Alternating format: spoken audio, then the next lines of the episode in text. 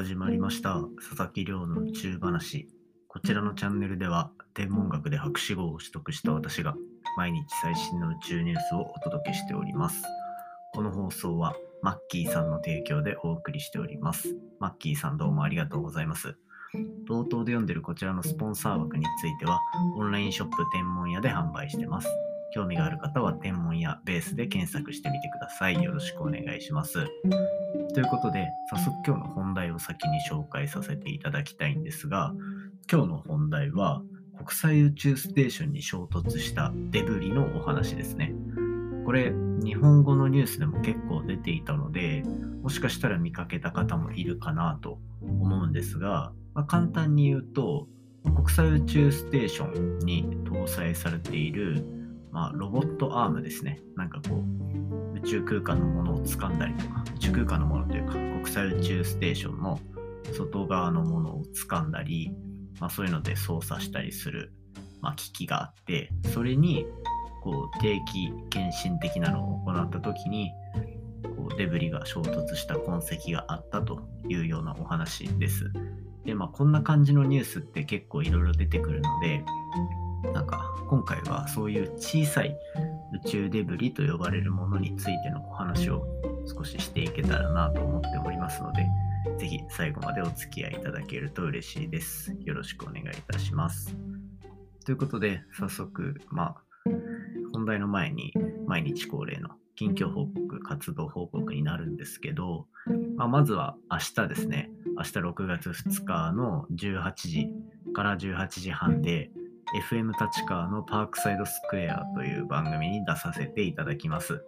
FM ラジオデビューですね。いや、これ本当にちょっと若干緊張してるんですけど、まあ、最近はこの1ヶ月ぐらいっ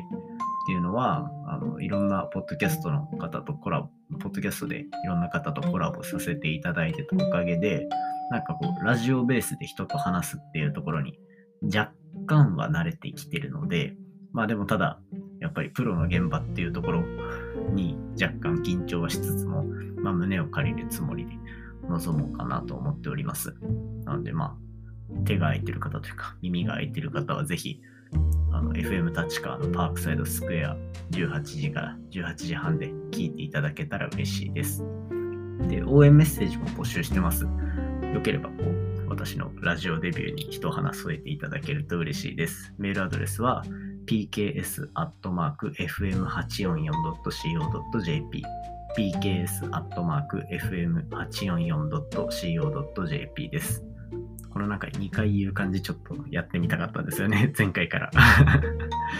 まあそんなこんなで明日はちょっと楽しみだなっていう一方で、まあ、そんな感じですかね。なんか最近の近況報告も少し付け加えておくと、このラジオどうでしょう？昨日から若干音良くなってたりするでしょうか？個人的にはちょっとなってるような気はするんですけど、というのも、ポップガードという、なんか、マイクの前につける、なんていうんでしょう、網網みたいなやつを買ったんですよ。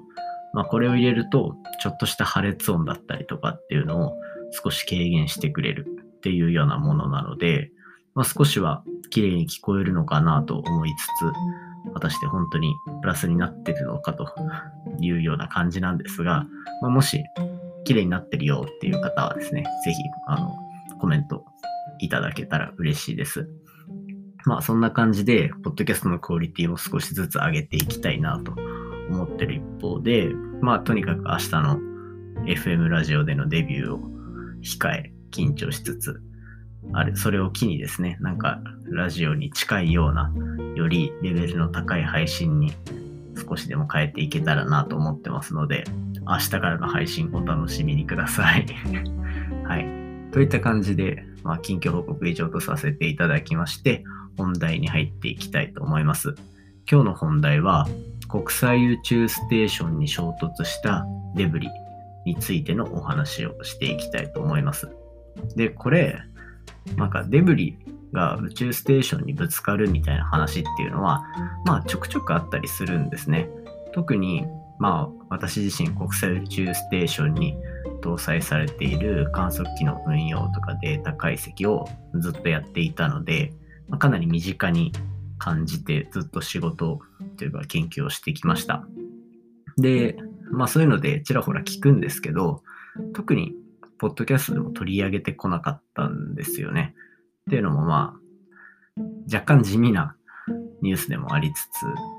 あと、ちょくちょくあったりするので、そこまでレア度がないかなと思っていたんですが、今回このニュース取り上げるきっかけになったのは、先日ですね、国際宇宙ステーションのなんか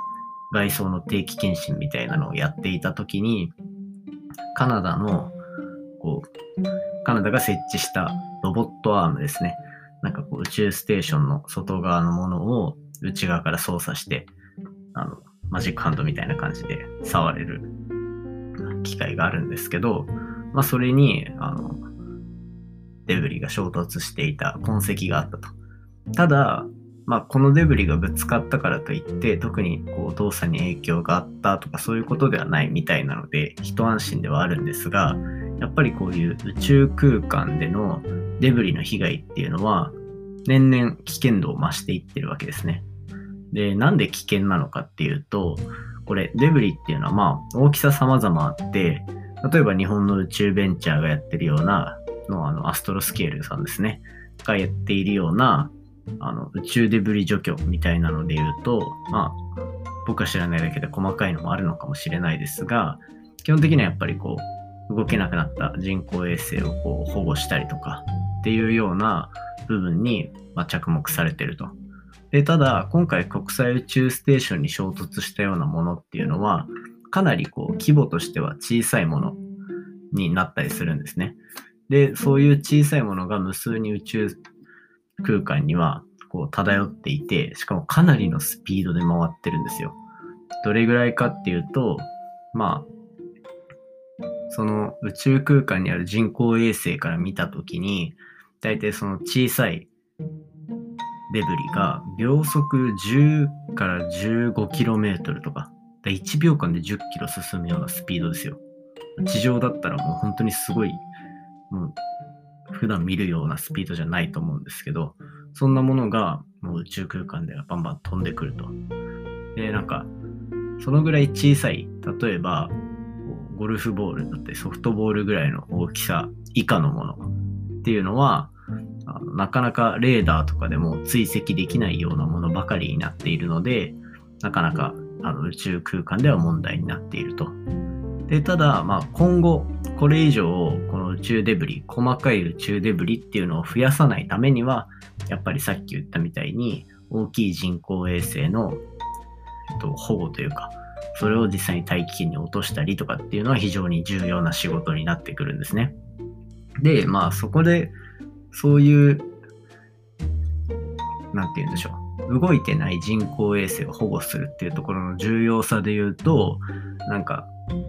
YouTube に4月に上がった ESA っていうヨーロッパ宇宙機構、欧州宇宙機構が出しているなんかデブリに関する動画の中では、なんと、えっと、今軌道上にはだいたい6000を超えるような人工衛星がぐるぐる回っている状況ですと。で、その一方で、その半分、だいたいその半分ぐらいの人工衛星が実はもうアウトオブサービスと。もうサービスを提供してないような状況になっていたりするっていうみたいなんですね。なので、こう、今宇宙空間に補足できていない細かいデブリがたくさんあるっていう一方で、その宇宙ステーション、あの、人工衛星の中でも動いてないものがあると。だそいつらがもし、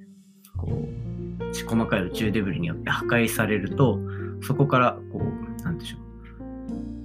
1個のデブリがぶつかった衝撃で何十個もの細かいデブリっていうのが新しくできてしまったりとかっていうようなことになって連鎖反応を起こしてしまうのでそういったことにならないように、まあ、今後いろんな宇宙のサステイナビリティみたいなものっていうのが重要になってくるのかなという感じですね。なので今回はこうカナダのロボットアームにぶつかったデブリから少しデブリについてのお話っていうのをしてみました。で実際にロシアのあのモジュール、ソユーズとかに確か2018年とかだったかな？になんかこう穴が開いてるのを発見されたりしてでその穴のせいでだんだん宇宙ステーションの中の気温が下がっていたと気圧が一気に下がっていったなんていうそんな出来事もあったりして宇宙ステーションに滞在している宇宙飛行士にとっては死活問題になったりするわけですね文字通りの。で今なんかは星で宇宙飛行士が行っていたりするのでやっぱりこうもう少しみんなで宇宙を身近に感じてデブリについてもちょっと考えてみれる機会があったらいいのかななんて思っております。そんなこんなで今日は国際宇宙ステーションに衝突したデブリから、ま、宇宙デブリ全般のお話、細かい宇宙デブリのお話をしてみました。今回の話も面白いなと思ったら、お手元のポッドキャストアプリでフォロー、サブスクライブよろしくお願いいたします。番組の感想や宇宙に関する質問については、Twitter で募集しております。